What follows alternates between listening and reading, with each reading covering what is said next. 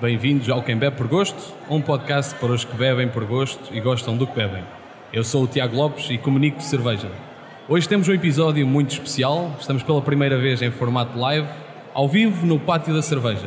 Comigo tenho três convidados e iremos discutir alguns tópicos relacionados com as perspectivas de futuro da cerveja artesanal em Portugal.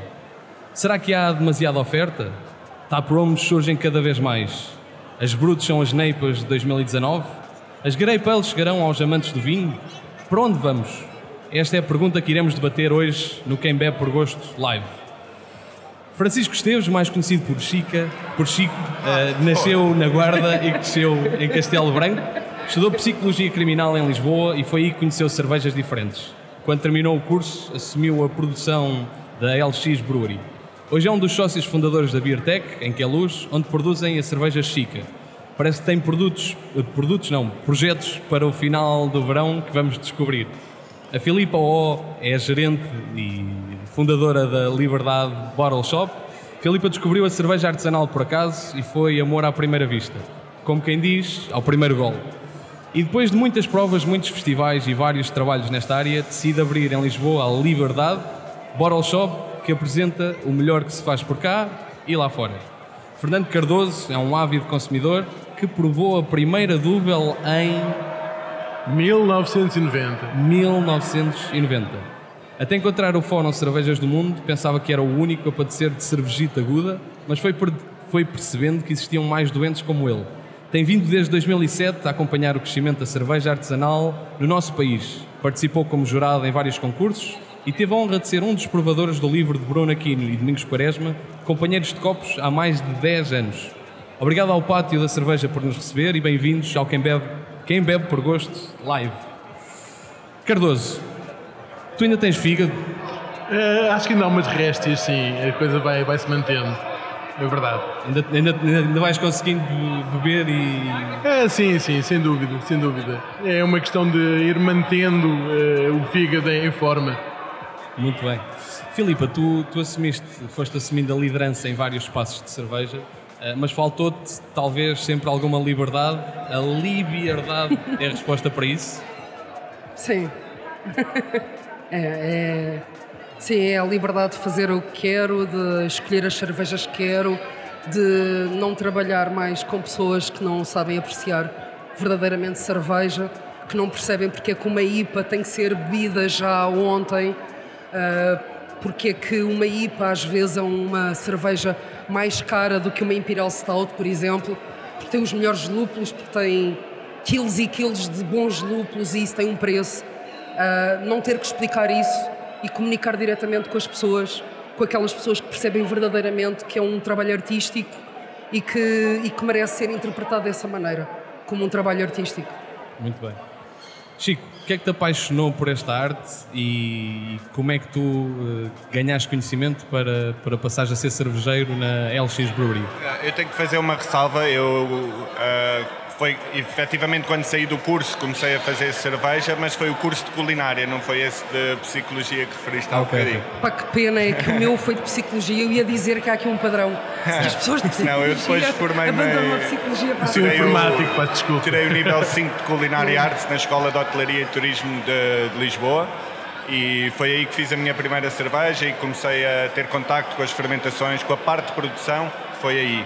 Quando saí, ofereci-me para o Gonçalo, na verdade era um sítio onde passavam quase todos os cervejeiros do país, seja buscar malte, seja trocar experiências. Uh, era um sítio onde se juntava muita gente, muitos cervejeiros e foi muito bom por aí. Nós temos, temos vindo cada vez uh, a ver mais marcas a aparecer, mais espaços de consumo uh, e principalmente aqui em Lisboa, cada vez uh, são mais espaços e mais marcas. Uh, será que estamos a chegar em algum momento a um ponto de saturação? Já chegamos? Eu, eu, eu julgo que não. Tem espaços muito específicos onde podes realmente provar uma série de cervejas que são diferentes daquilo que são, que normal, mas acho que ainda falta, falta fazer alguma coisa. E, eu acho que o mais, o mais importante é conseguirmos levar as cervejas artesanais a sítios que Uh, neste momento não existem cervejas artesanais. Os bares que nós temos neste, neste momento, temos o Liberdade, temos a Cerveteca, temos, temos uma série de sítios onde nós já sabemos que vamos beber boa cerveja, mas falta ir a um restaurante, a um bar, um, um sítio qualquer onde uh, nós normalmente vamos e poder escolher uma cerveja artesanal. Nesse, neste momento não existe essa possibilidade. Acho que é isso que falta, sobretudo. Mas estamos, achas que estamos a ir nesse, nesse caminho já? Eu, eu, julgo que sim, há, há uma grande pressão das, das, das, grandes cervejeiras em Portugal que de alguma forma condicionam a possibilidade de haver estas cervejas artesanais à venda nestes espaços, eh, mas é, acho que é algo que nós todos devemos ambicionar. O que, que, que, que, é que tu achas? Eu estou de acordo e acho, acho que tem espaço para crescer. Aliás, tendo uma loja que vende matéria-prima para cervejeiros, quanto mais cervejeiros aparecerem, melhor para mim. E a ideia é essa: é fomentar mesmo o crescimento e a continuação do crescimento. E enquanto produtor de cerveja, quanto mais bares existirem a vender cerveja, melhor para mim também, obviamente. Esse é o caminho. Como é que vês isto, Filipe? Olá. Olá. Uh, acho que não há um problema de espaços, de número de espaços. Acho que o número de espaços é bom, é suficiente. Acho que há um excesso de, hum, de cervejas mal direcionadas para os sítios. Acho que começa a haver demasiada. Não é, não é em excesso, percebes? Uh, Começa-se a ver muita cerveja artesanal em supermercados, por exemplo, em grandes superfícies, e, e acho que o futuro da cerveja artesanal não é, não é só esse, percebes? Acho que são etapas de evolução, é do género, nós ainda estamos na fase Neandertal, Neandertal da, da cerveja. Ainda não chegamos ao Sapiens Sapiens. Mas achas que, que, ter cerveja uh, artesanal num supermercado é contraproducente? Não. Eu acho que a seguir tem que se ir para o outro patamar a seguir. Que é? Que é o, que é o de fazer cerveja de autor, percebes? É do género, ok, agora as prateleiras dos supermercados estão cheias, tudo bem, mas hum, as pessoas querem, querem um produto completamente diferenciado, querem uma novidade. E mais, se os cervejeiros uh, ocupam o tempo todo a fazer uh, cerveja para estar numa prateleira de supermercado, não têm tempo para produzir e para criar mais, percebes? E a cerveja artesanal é, é, é um ato criativo, continua a ser um, um ato criativo um, e, é, e essa é, é, a minha questão, percebes? Não é em relação a bares ou bottle shops, é em relação à, à produção, à produção e, e a como ela está a ser distribuída, percebes? Uh, nós queremos ter, nós os que temos um negócio exclusivo de cerveja artesanal, queremos ter boa cerveja artesanal lá, percebes? Queremos ter coisas diferentes, queremos ter coisas novas, porque é isso que as pessoas também continuam a procurar. Agora que já estamos nas prateleiras dos supermercados, estamos, salvo seja, eu não estou, uh, agora tem que se avançar para outro patamar a seguir, uh, a valorizar a criatividade e a valorizar aquilo que é o único e que nos torna únicos. Pronto. Nós temos, temos vindo a, a, conhecer alguns projetos que se dedicam especificamente a fazer cervejas muito, digamos, mais de nicho, eh, como é o caso da Luzia, por exemplo, ou da, ou da Lupum, eh, que são cervejeiras que se focam em fazer estilos muito específicos. E, e a minha questão é se isso uh, é o caminho. Eu acho que de facto estás a, estás a responder a isso, mas já, já temos condições para, para viver disso, para ter um mercado com cervejeiras exclusivamente dedicadas a cerveja de nicho? Ah, aqui sempre a questão da, da massa crítica, não é? Uh, não, não, nós vemos o, o, mercado, o mercado da cerveja, ou o mundo, o mundo da cerveja, como um mercado com muita paixão, com muita emoção. Eu, eu acho tantas. Eu, eu, costumo comparar um bocadinho a questão da cerveja com a música. Uh, a música é, é, é, um meio em que se vê muitas colaborações, uh, muitas, muitas interações entre, entre várias bandas. Nós conseguimos ver isso na cerveja artesanal. Uh, o pessoal faz colaborações, partilha receitas, não tem, não tem esse problema. Um, mas não sei até que ponto é que, do ponto de vista puramente económico, e, e, nós temos que pensar que as cervejas também uh, têm que ter, do, do, do, ponto de vista de sustentabilidade, uh, alguma. está a fazer um feedback. tem, tem, tem que ter uh, alguma coisa em, que sustentar. Não sei até que ponto é que nós temos neste momento mercado para nos, nos, nos orientarmos apenas para, para cervejas, como tu dizias, como a Lum, como a Luzia. Uh, acho que tem que haver espaço para nós, nós enfim, os cervejeiros estarem no supermercado, conseguirem vender uh, as suas cervejas que não sejam totalmente disruptivas daquilo que o consumidor normal conhece hoje em dia da, da, cerveja, mas que haja também espaço para a experimentação e para as cervejas que sejam mais complexas, mais fora da caixa e que aí se calhar tenham lugar noutro sítio, no, no, no, caso da, da, da, da loja da, da Flico, por exemplo. Portanto, eu acho que tem, tem que haver aqui, uh, e, e, o Chico isso poderá, poderá ajudar-me, uh, porque é, é, é, no fundo é, é, o contexto em que, em que ele vive, tem que haver aqui um, um meio termo em que os cervejeiros têm que ter cervejas que sirvam para um grande público uh, e outras que sejam mais especiais, que sirvam para, para o beer geek e, que sejam realmente aquelas que são mais apetecíveis para ir buscar nos sítios mais especiais. Uh, acho que passa um bocadinho por aí. Sem dúvida, eu estou de acordo com os meus dois ilustres companheiros de, de tertúlia. Uh, e na verdade há um fenómeno que existe muito em Lisboa, ou seja, tap rooms, brewpubs, é um fenómeno que se concentra muito em Lisboa e nós podemos realmente ter aqui já uma oferta muito grande em Lisboa, mas Portugal é muito mais do que Lisboa, é muito maior e há zonas do país onde nós fazemos uma feira e as pessoas estão a provar cerveja artesanal pela primeira vez ainda. Portanto, há muito espaço para crescimento. A cerveja de autor, obviamente, é uma coisa muito importante porque é o que nos move enquanto cervejeiros, é criar receitas, é experimentar, é provar receitas de alguém, tentar replicar, aproximar, melhorar se possível. É, é isso que nos faz, mas as coisas têm, têm que crescer, provavelmente para fora de Lisboa também. Acho que é por aí que passa o caminho. Como é que tu vês isto, Eu como tenho uma bottle shop e tenho muitas cervejas de outros sítios do mundo e estou a pensar no panorama.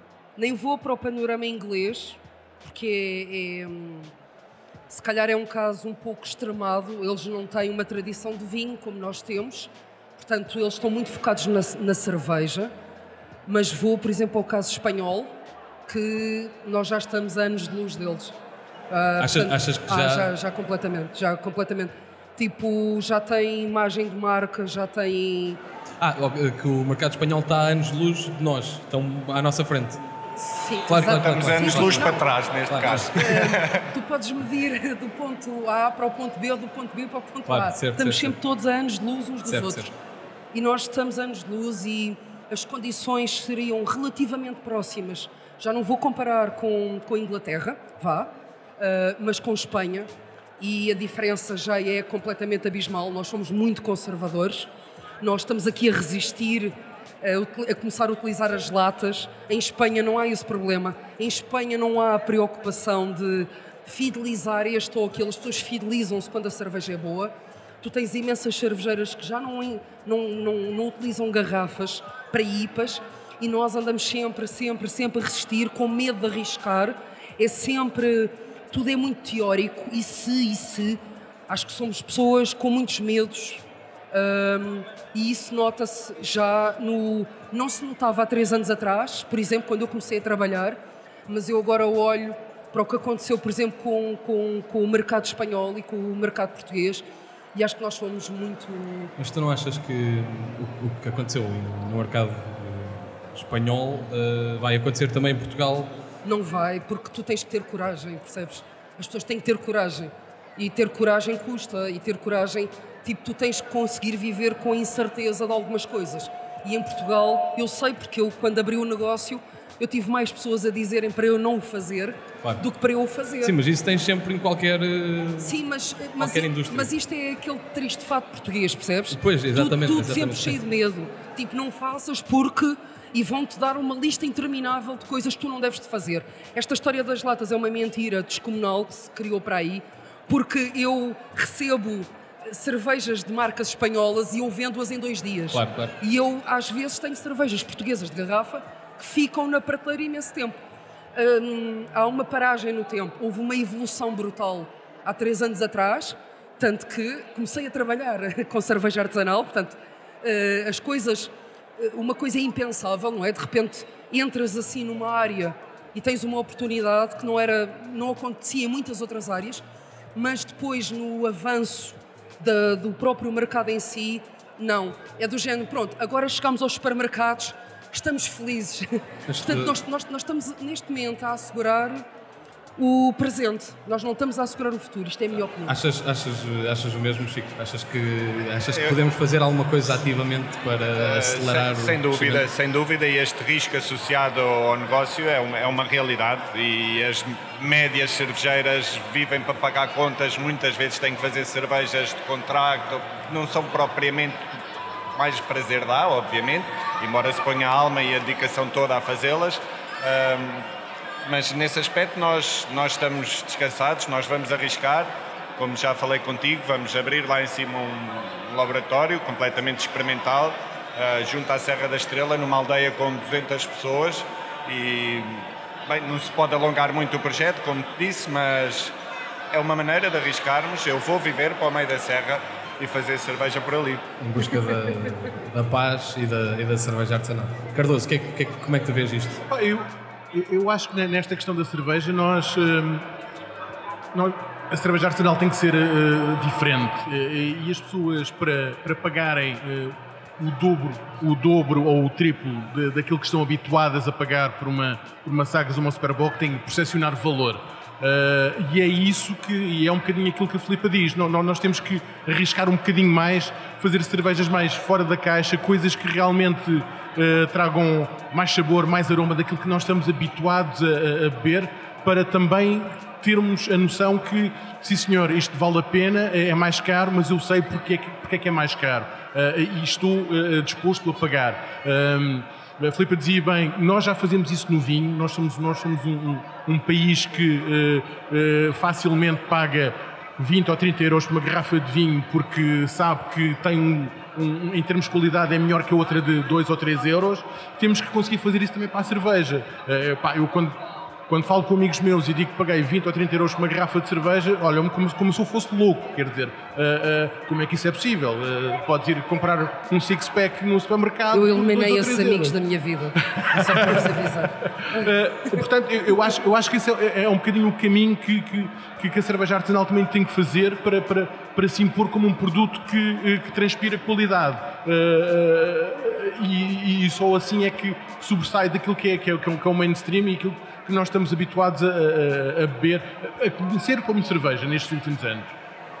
Nós cada vez mais temos, uh, temos espaços de consumo próprios das, das marcas, ou seja, os taprooms, que, que permitem de certa forma beber a cerveja no melhor estado possível, em teoria, e, e, conseguem ter um preço de certa forma mais acessível por não, por não ter uma margem uh, associada. Será que nós estamos, uh, e se calhar até diretamente para ti, de que forma é que tu vês o aparecimento de cada vez mais uh, taprooms? Uh, é benéfico, não é? Para mim é seleção natural. É, vamos voltar a Darwin. Vou ser sincera, há taprooms que eu não vou, não irei, não vou consumir porque a cerveja não é boa. Não basta dizer só que é um taproom, ok? A vantagem de já beber cerveja há alguns anos é que também já consigo perceber o que é que é uma boa cerveja. Portanto, é simples para mim esse aspecto. Lido bem com taprooms. Alguns eu não irei porque não não é eh, a cerveja não é suficientemente boa, mas é uma questão de seleção natural. São os consumidores que vão perceber se vale a pena ou não uh, beberem a cerveja de alguns taprooms. Depende, percebes? Uh, o meu critério é só da qualidade da cerveja. Claro que os preços são sempre melhores, acho eu, não é? É esse o objetivo. Teoria, claro. Não tenho nada contra nenhum taproom pessoalmente vou àqueles que eu sei que a cerveja é boa e que, que, está bem feita e que vale a pena ir lá. Só isso. De que forma é que o, haver um taproom e vocês têm eu, um espaço Eu aproveito já para fazer a publicidade. Em agosto vamos também abrir um, o nosso taproom na Bica, uh, no atual Bicanela. Uh, vamos Parabéns. ter ali umas torneirinhas também, vai, vai ser explorado, que é o atual bar do Hugo. Vai passar a ser explorado também com as cervejas da Chica e da Beertech também. E achas que, suponho que... Se... Acho que é um caminho, oferecer uh, uh, o nosso produto a um preço mais, mais acessível, dar a conhecer o nosso produto a um preço mais acessível é sempre uma coisa boa para nós. E para ti acho que suponho que seja uma delícia, talvez. É, é, claro, é claro que sim, é claro que sim. Tens, tens, tens a questão, obviamente, económica, estás, estás, estás ali uh, com preços mais, mais módicos. É, é importante também os taprooms que sirvam também de, de certa forma, de uh, ser a possibilidade de interagir mais de perto com, com, com os cervejeiros. Uh, como estamos ali junto, junto à fábrica, muitas vezes perceber como é que é o processo de fabrico, é também a possibilidade dos, dos próprios cervejeiros terem a possibilidade de fazer cervejas mais experimentais, que não é preciso engarrafar ou distribuir e, e darem a conhecer ali às pessoas que vão, vão, vão, vão estar promos, e isso é muito importante. Agora, é preciso também que os cervejeiros tenham, tenham em consideração que as pessoas vão lá exatamente por essa experiência. Eu já tive, eu não pessoalmente, mas já uh, uh, amigos meus já me disseram que foram uh, a um tap room e perguntaram uh, epá, esta cerveja que estilo é que é, como é que é, epá, e que respondeu do lado de lá foi não sei, eu nem, nem bebo cerveja. Portanto, isto não faz sentido. se eu tenho um tap room, é, é, é a cara da, da, da, minha cervejeira. Portanto, eu tenho que estar ali para, para explicar porque é que eu fiz aquela cerveja, como é que eu fiz aquela cerveja, uh, qual é que é o aroma, qual é que é o sabor daquela cerveja. E isso, essa interação uh, de, de, de, primeira mão com, com, com, o cervejeiro, é isso que faz um tap room. Claro. Outra coisa que tu consegues ter, talvez, num, num tap room ou, ou não só, e passando para, outra, para outro tema de discussão, é a questão da educação. Uh, educar o consumidor, que é absolutamente importante, seja a nível de procura de cerveja de boa qualidade, perceber quando a cerveja não está uh, em qualidade, mas uh, de que forma é que nós uh, é que sente, sentem a necessidade de haver mais educação e como é que se consegue chegar, chegar a isso? Isso é, é, é, complicado. Eu diria que, um, do ponto de vista, eu estou aqui como, como consumidor, basicamente, e nesse aspecto o que tu tens de fazer é muita experimentação, o que é uma, uma, uma expressão uh, bonita de dizer tens que beber muita cerveja, basicamente, uh, para perceberes as nuances de, de cada estilo, uh, as nuances de aquilo que está bem feito, mal feito em, em, cada, em cada cerveja. Portanto, eu diria que isto é, é um conhecimento acumulado que tu vais tendo à, à medida que vais bebendo cerveja. não há assim um, um silver bullet de vamos fazer isto desta maneira e já sei que a cerveja é boa ou má experimentar. Uh... Eu, eu, aproveito para, para anunciar que estamos a aceitar o enchimento de quatro copos uh, na mesa central. Qualquer cervejeiro que se disponha a recolher e encher os nossos copos, uh, ficamos muito agradecidos. Entretanto, passamos, passamos a bola para o Chico. em relação à educação, o que, é, que, é, que achas que se pode fazer ou o que é que está a ser feito? Eu acho que a ideia é essa. Normalmente todas as cervejeiras tendem a ter uma Blondale, uma cerveja de trigo suave para entrar no mercado, para explorar novos mercados, para dar a conhecer a cerveja artesanal. E na verdade, eu tenho-me dado conta que nem sempre esse é o caminho. Muitas vezes estou numa aldeia como Al-Qaeda a fazer a Feira dos Míscaros e as pessoas bebem uma, uma IPA, uma Red Ale, às 13 e 14 de cada vez, uh, sem problema nenhum, dão-me cabo de um barril em meia hora e, e quando uma pessoa se calhar até levou mais blondeira a pensar isto não vai chocar tanto, as pessoas estão a provar pela primeira vez. Ou seja, a ideia é estar realmente, como, como estava a dizer aqui o Fernando, um, ter, um, ter maneira de, de, explicar às pessoas a cerveja que está a ser vendida. Não pôr qualquer pessoa a vender a cerveja. Alguém que percebe o que ali está, muitas vezes convém ir o cervejeiro, obviamente, e falar sobre isso, ou pelo menos alguém muito informado sobre o tema, porque é isso que faz realmente educar as pessoas e não servir só, ah, esta é assim, esta é assado. Não, uh, podemos aprofundar o tema, obviamente, com as pessoas que estão a consumir cerveja artesanal pela primeira vez, que muitas vezes estão muito interessadas e muito abertas à experiência. Como é que tu vês a questão da educação? De forma radical. Uh, acho que estamos a exigir muito dos consumidores, estamos a exigir que os consumidores percebam cerveja artesanal como, como um produtor, não percebem? Uh, quando estão a ter uma primeira experiência com uma cerveja que está toda contaminada, que está, está demasiado carbonatada, nós estamos a exigir que eles tenham manuais de instruções, não têm, não vão ter, e eu acho que aqui a responsabilidade é mesmo dos cervejeiros. Uh, acho que os cervejeiros estão um pouco participativos naquilo que são os seus clientes. Mas de que forma é que achas que se pode colmatar isso? Não sei, hum, Olha, a primeira pergunta básica é o que é que os clientes gostam? uma coisa simples, percebes? Tipo uma pergunta de crianças. Pá, já agora, olha, tens uma bottle shop, tens um bar, o que é que os clientes realmente procuram? Percebes? É tipo, é o ponto de partida. Vamos começar esta conversa pelo ponto de partida. Pá, e depois do género aceitarem críticas, é uma coisa muito boa. Aceitar críticas é tipo excelente, é ótimo para crescer. Porque andar aqui a exigir dos clientes que percebam tipo, que leiam, têm que ler para gostar de beber. Beber cerveja é sobretudo um prazer, percebes? Não é, não é tipo um, uma pós-graduação, entendes? Pode ser para nós que trabalhamos com cerveja, mas quer dizer, o problema é nosso. Para a maior parte das pessoas é só um momento de prazer, é só um momento. E nós estamos aqui a exigir muito das pessoas, percebes? Que saibam, que, que depois, tipo, o que é que é uma cerveja contaminada, saibam o que é que é uma má cerveja, saibam o que é que é o tipo um off-flavor, saibam o que é que é uma cerveja exageradamente cara. Pá, nós estamos a exigir coisas. Percebes? Acho que o ponto de partida somos nós, nós que produzimos, que vendemos. Nós temos que ser os primeiros responsáveis. Nós não podemos estar a exigir das pessoas. Percebes? Tu vais comprar uns sapatos, tu não vais exigir que o cliente perceba de, de cortumes para ir comprar o sapato, entendes? É a pessoa que está a vender o sapato que tem que se responsabilizar por isso e tem que, toda a gente tem que se responsabilizar. Isto é uma cadeia e o consumidor final tem que estar a ter um momento de prazer, percebes? É um momento de prazer, que é, é disso que se trata. E também pode ser um momento de conhecimento, aprofundar conhecimento, mas não se pode andar eternamente aqui a exigir das pessoas aquilo que nós próprios estamos nos admitir de fazer. Percebes? Nós chegamos, ai que bom, isto é tudo muito engraçado, uau, uau, uau, uma grande paixão. E depois de repente parece que tudo parou. Agora já toda a gente nesta altura deve saber tudo. Não, não sabe. Vêem uma cerveja numa, numa prateleira ao pé de uma água das pedras ou de uma cerveja industrial, não está lá ninguém. Não é nada explicado. Se aquela cerveja por acaso tem um problema qualquer, aquela pessoa não vai voltar a beber aquela cerveja. Não está ali ninguém para explicar, não está ali. Não se pode estar a exigir isso das pessoas. Um, tu tocaste num ponto uh, interessante que é a questão do, dos estilos, uh, perceber os estilos que se procuram.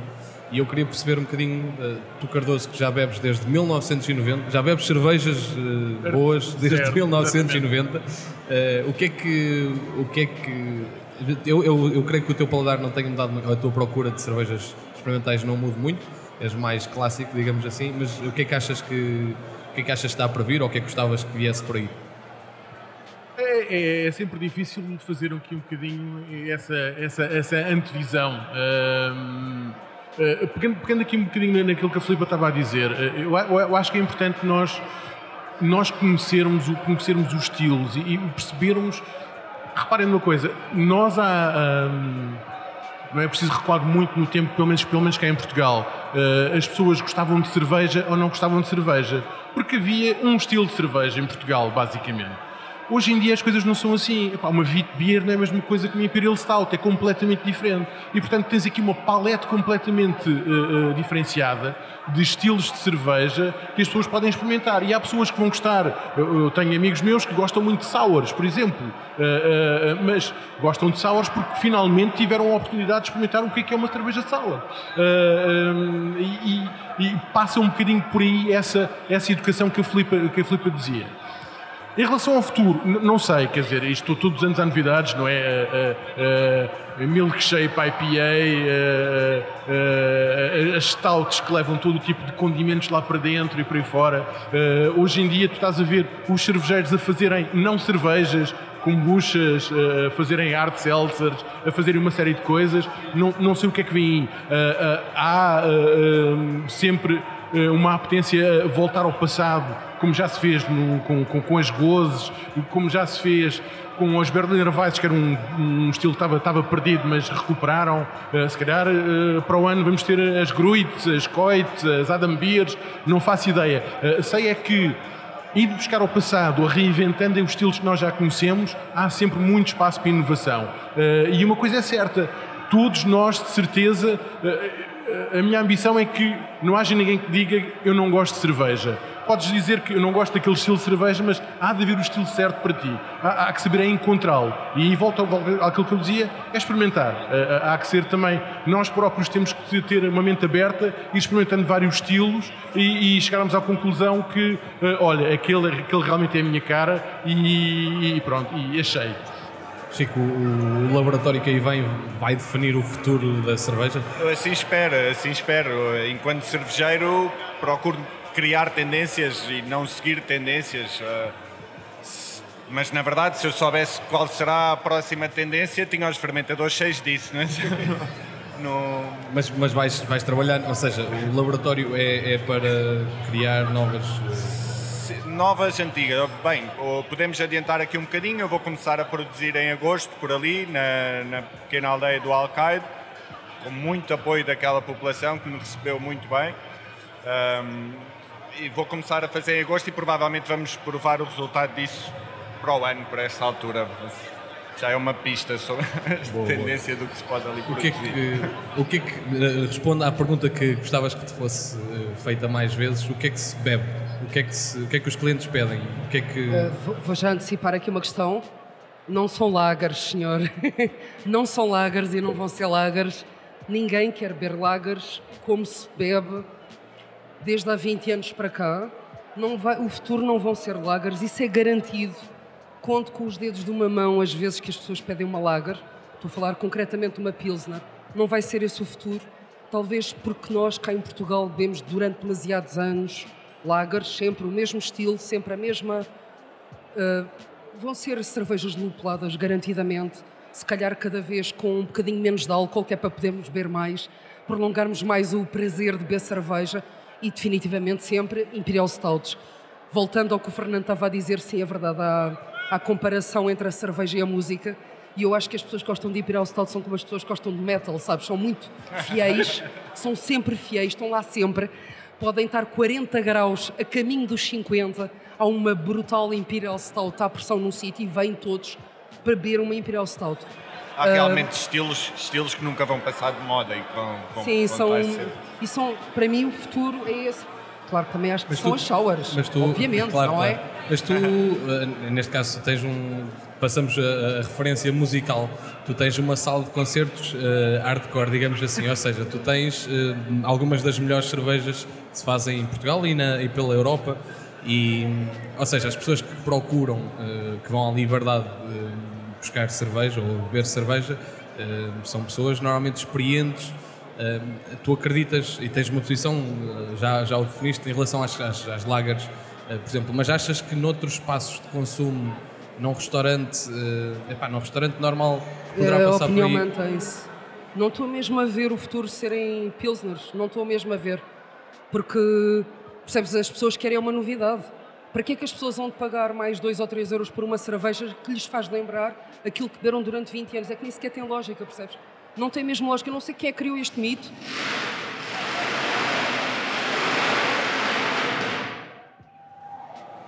Ok. Bem, na verdade, enquanto produtor, tem, tem outro aspecto, que é eh, as lagers demoram mais tempo no fermentador e economicamente depois uma cerveja parecida às outras, mas que ainda por cima tem que ficar um bocadinho mais cara. Pá, mas já alguma vez tiveste algum, algum cliente que, pá, que dissesse que eu não gosto da tua cerveja ou, ou quero uma cerveja obviamente, mais normal? Obviamente, obviamente, e acontece imensas vezes. Como é óbvio, as pessoas Principalmente eu gosto muito de explorar o interior, gosto muito de dar a provar a primeira cerveja artesanal. Isso é a coisa que mais prazer me dá. Adoro estar mais do que estar aqui, prefiro estar numa feira de queijos ou de ovelhas num sítio qualquer, uh, garantidamente. Obrigada pela parte que nos toca. Não, ah, sem, sem... Prefiro as ovelhas a vocês. Não, sem... É um prazer diferente, pronto, vamos por aí, vamos por aí. É lá. É um prazer diferente. Um, e, e, sim, obviamente, há pessoas que te estranham realmente e que preferem uma Superboc a uma cerveja artesanal e acho que vai continuar a existir, esse, esse estigma vai continuar a existir por aí. Mas é ótimo também educar as pessoas nesse sentido. E lá está, a presença do cervejeiro nesses sítios é muito importante uh, relativamente à, à, à, alternativa de mandar para lá os barris e pôr alguém a vender. Eu, eu, eu acho que não, não, não, passa por uma radicalização. Uh da, da, da, da cerveja. Epá, eu quando vou, vou comer uns caracóis, epá, eu gosto de beber uma, uma Imperial, nem sei se é Sagres, se é Superboc, gelada com os caracóis. Não, não me aflige. É, é uma coisa que eu estou habituado e continuo a fazer. Não vou, não vou pensar que agora, epá, agora se calhar uma double IPA ficava aqui melhor. Epá, não, eu gosto de beber aquilo. Eu, eu acho que há, há, momentos, há momentos para tudo. Uh, um, Uh, o, que falta, uh, sobretudo, é uh, haver essa possibilidade de escolha quando nós queremos ver uma coisa fora daquilo que é a Sagres ou Superboc. mas de resto, eu, não, não, sou radical a esse, a esse, a esse nível de dizer que não há espaço para, para as lagers ou mesmo para, para as lagers industriais. Uh, nós vemos muita, muita cerveja experimental e cada vez mais, uh, e agora sei que vais sorrir mais, Filipa. Uh, cervejas de fermentação espontânea, estamos prontos? Vulgo sours? Vamos a isso, sim. Vulgo sours, não é? Sim. O que é fermentação, o que é espontânea, percebes? Certo. Estás a ver? É logo aqui. O que é que és que eu diga mas pode ser, isso? Pode ser cerveja de fermentação espontânea sem sim, ser, sim, sem sim, ser sour, mas... Mas o que é que queres que eu diga não sobre sei. isso? Se te enche o coração. Se achas que. Eu gosto muito de sours porque. Não, a sério, queres que Se eu... achas que o futuro, se achas que Claro o futuro que passa, sim. passa por Claro aqui, o que sim. futuro próximo. Claro que sim. Eu já tive experiências em que. Aliás, eu gostava de fazer isto porque eu tenho a certeza de uma coisa: as cervejas sours às vezes são mal, são mal recebidas porque, tu, porque as pessoas sabem que estão a beber São uma cerveja. ah. São ácidas. Exato. Porque São estragadas. Eu tenho, cá, eu tenho cá para mim, ninguém me tira esta ideia da cabeça, que se tu não dissesse às pessoas que é uma cerveja, que as pessoas iriam aceitá-las melhor.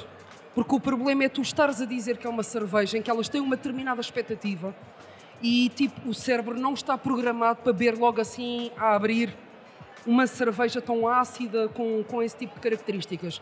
Porque se tu, eu ainda vou fazer esta experiência na rua, que é dar a provar e as pessoas darem um feedback. Hum, há imensas pessoas que associam as sours qualquer coisa a vinho e eu até acho que a maior parte das pessoas que diz que não gosta mesmo de cerveja, o primeiro estilo que começa por gostar são sours. Uh, para mim o problema é que as pessoas não estão ainda, o cérebro não está programado para associar aquele sabor à cerveja como a conhecemos. E portanto há aquela rejeição pela parte da cerveja em si. Esta é a minha opinião. Portanto, Chico. futuro, é, é isso que eu quero dizer. Pronto. Chico, eh, sem querer des- desvendar mais, mais sobre a Serra da Estrela, tá, vais-me ter grande bicharada para lá, não? Assim espero. assim Haja bicharada. Acho que é por aí, é uma terra de boa cereja, de bons produtos e tem todas as condições para seguir esse caminho. Obviamente, eu sou um grande fã de sours, embora não as produza, eh, sou um grande fã de sours. Quem sabe se não é por aí que passa o caminho. Aliás, espero que seja por aí que passa o caminho. Achas que estamos prontos para isso? Na verdade é um gosto adquirido, a sour, mas eu estou convencido que as pessoas, à medida que começarem a gostar de sours, vão, vão mudar por aí, vão passar por aí e vão gostar e apreciar e, e- e perceber que vale a pena pagar mais por uma cerveja que deu aquele trabalho a fazer. Cardoso. Bom, uh, ele há sours e há fermentação espontânea. Uh, é, é um bocadinho diferente. Uh, fermentação espontânea cá em Portugal, epá, não sou microbiologista, não sei se, se vai dar cá, sabe xarocos aí uh, que consigam fazer. Eu, eu acho que ne- nesses estilos, e quando estamos a falar de fermentação espontânea, por exemplo, o grande problema será a consistência, porque isto, tá- estás sempre a viver um bocadinho o risco de, da bicharada dar-te eh, consistentemente eh, o mesmo, a mesma cerveja eh, ao longo do tempo. Epá, tens, a questão de depois de inoculares com fazeres um tipo de fermentação mista, meteres lá qualquer coisa que de alguma forma te, te ajude a fermentar a cerveja e que ela seja um bocadinho mais consistente, mas acho que é um risco muito grande. Uh, que o- que os senhores da Bélgica, na, que as lambiques já, já vivem com isso há muito tempo e vão, e vão sobrevivendo. Agora, a, a cerveja sour, e, e pegando ali um bocadinho na Filipa, eh, eh, acho que tens toda a razão. Eh, eu, eu vejo, no meu caso pessoal, a minha mulher, por exemplo, eh, não acha nenhuma piada à cerveja artesanal, o que é espetacular para mim, que bebo as garrafas sozinho, mas depois também não tenho ninguém para onde, pronto, com quem discutir se, se a cerveja é boa ou é má, também, eh, pronto, há coisas boas, há coisas más, Eh, mas lembro-me que quando estivemos em Bruxelas, na, na, Cantillon, eh, no final da visita, ela provou um, um lambique e gostou daquilo e achou, ah pá, isto é uma coisa realmente diferente, isto é, isto é engraçado, é não é cerveja, era aquilo que tu dizias, uh, é, é, completamente diferente. portanto, acho, acho que há espaço também se as pessoas conseguirem uh, uh, retirar aquele, uh, aqueles macaquinhos da cabeça que a cerveja é assim desta maneira e olharem para aquilo como outro estilo de cerveja, acho que há um espaço muito grande para as sours. Filipe, qual é o. É só um bocadinho, porque há, há, realmente um estudo a ser feito sobre leveduras selvagens que foram apanhadas em vários pontos, tanto no técnico como na Universidade Nova e eu aguardo impacientemente por esse estudo também. Pois, de facto, quando, quando se fala de fermentação espontânea, é ligeiramente diferente de falar de leveduras selvagens, que é o, o, típico uso que nós temos acesso e forma de o fazer. Para a fermentação espontânea tínhamos que, epá, Exato. tínhamos que ter condições diferentes. Uh, Filipe, que, qual é o fator mais importante para o sucesso de uma bottle shop? Uh, é ter paixão pela, por cerveja artesanal porque tens que fazer sacrifícios imensos, tens que engolir sapos, tens que hum, ter horários horríveis, tens que tens que sofrer e a única maneira de aguentares uh, tudo isso é com muita paixão. É gostares tanto, tanto, tanto, tanto de cerveja, que, de cerveja artesanal, boa, que isso te faz esquecer os maus momentos. É como numa relação, é tipo, tu prima, tens que fazer o, o balanço das coisas e então só a paixão é que pode ultrapassar uh, a parte má. A paixão faz-te procurar boas cervejas, faz-te fazer sacrifícios, faz-te mandar vir coisas malucas de lá de fora sem teres a certeza se as vais vender, só porque tu achas mesmo que é uma boa cerveja e que deve lá estar. Tens que ter imensa, imensa paixão. É um, para já, neste momento, abrir uma bottle shop em Portugal em Lisboa ou noutro sítio qualquer, implica teres uma dose tão grande de paixão que esqueces todas as outras coisas. Uh, este é o, é, o, é o, segredo. E tem valido a pena? Uh, tem dias. tem dias. Chico, um, tu, a Biertec está situada em Queluz. Sim. Quais são os prós e contras uh, de estarem localizados em Queluz? Bem, uh, os prós têm vindo a crescer no sentido em que a cerveja artesanal em Sintra está a crescer também. E nós estamos a ficar um bocadinho no, no meio entre Lisboa e Sintra. E é muito bom para nós, até porque somos fornecedores de matérias-primas, uh, estar ali naquela situação geográfica. Uh, é verdade que tínhamos mais movimento na Tap Room se estivéssemos em Lisboa, por outro lado, trabalhamos mais sossegados na parte do fabrico e, na verdade, aquilo era para ser uma, uma fábrica e, e é uma fábrica. Embora tenha aquele espacinho de loja e uma tap room, na essência é uma fábrica e trabalha melhor assim, longe de Lisboa, garantidamente. Longe, não é bem longe, na verdade, são uns quilómetros, é muito perto. Sim, não, não dá, não Mas dá não é o centro de Lisboa. Sim, não dá especificamente para apanhar um Uber e ir lá parar. Exato. Se bem que dá, quer dizer, até, dar dá, mas, dá, mas não, é tão, não é tão. Cardoso, tu és um beer geek, não é? Acho que somos todos. Uh, julgo que sim, sim. Acho que sim. Uh, Boa definição. O que é que tu. Qual é a responsabilidade de um consumidor ávido uh, para com a cerveja artesanal? Bem, isso é, é, é, um bocado complicado e acho que, acho que isso é uma questão muito, muito pessoal. Uh, eu, quando comecei, quando, quando, quando, quando conheci mais pessoas que partilhavam esta, esta paixão uh, aqui no nosso país, e isso graças ao, ao Fórum de Cervejas do Mundo do, do, do Bernaquino, uh, comecei a participar, comecei a participar no fórum, começámos a discutir ideias, começámos a, a realizar os primeiros encontros da cerveja em que partilhávamos, no fundo, aquilo que uh, nós conseguimos arranjar cá em Portugal, ou trazíamos do, do, do, estrangeiro para experimentarmos uns com os outros. Começaram a ver os primeiros cervejeiros artesanais uh, portugueses. Uh, e, o, e, o, Fernando Gonçalves da, da, da, Oitava foi uma das pessoas que participou desde, desde o início né, nestes encontros, mas, mas, mas muitos outros, o Pedro da, da, da Postscriptum e por aí fora. Portanto, o que nós começámos a fazer foi tentar divulgar o mais possível uh, o que era esta coisa da cerveja artesanal, como é que esta cerveja artesanal era diferente daquela cerveja que nós todos conhecíamos. Uh, e depois há pessoas que participam de uma maneira, há pessoas que participam de outra. Eu tive felizmente tive, tive a oportunidade de participar como, como jurado em alguns concursos, por exemplo. Acho que uh, essas iniciativas que, que, que, o Bruno levou a cabo foram muito importantes para trazer mais pessoas para, para o mundo da cerveja artesanal, uh, para a experimentação de, de, de, de, daquilo que eram estas, estas, estas novas cervejas e, e de alguma forma tentei participar da melhor maneira possível, com alguns artigos também para, para o fórum e por aí fora. Agora, é, é, é, é, sempre, é sempre complicado dizer-te eh, como é que cada um deve participar. Eh, eh, eu acho que passa por um bocadinho pela divulgação junto daquilo que é um círculo das pessoas mais próximas que a cerveja não é aquilo que nós estamos habituados a olhar como cerveja. É, vai muito mais além. Há, há, estilos, há ingredientes, há N de formas diferentes de, de experienciar a cerveja.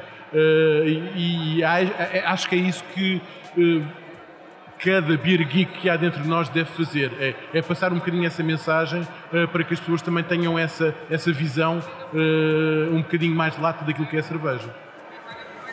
Filipa, qual é o futuro da cerveja artesanal? espero que não seja numa prateleira de supermercado.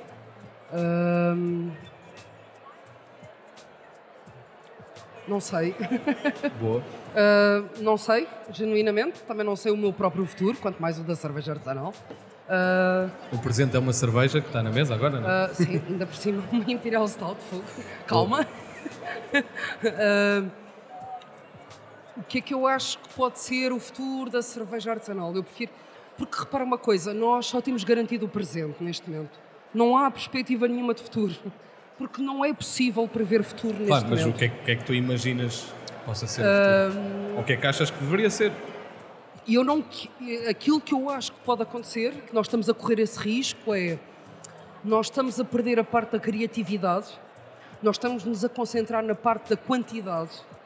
Tudo bem, há contas para pagar, há não sei o quê para fazer, todos nós temos contas para pagar. Toda uma vida são contas para pagar. Um, mas eh, eu tenho receio que se perca definitivamente a criatividade da coisa.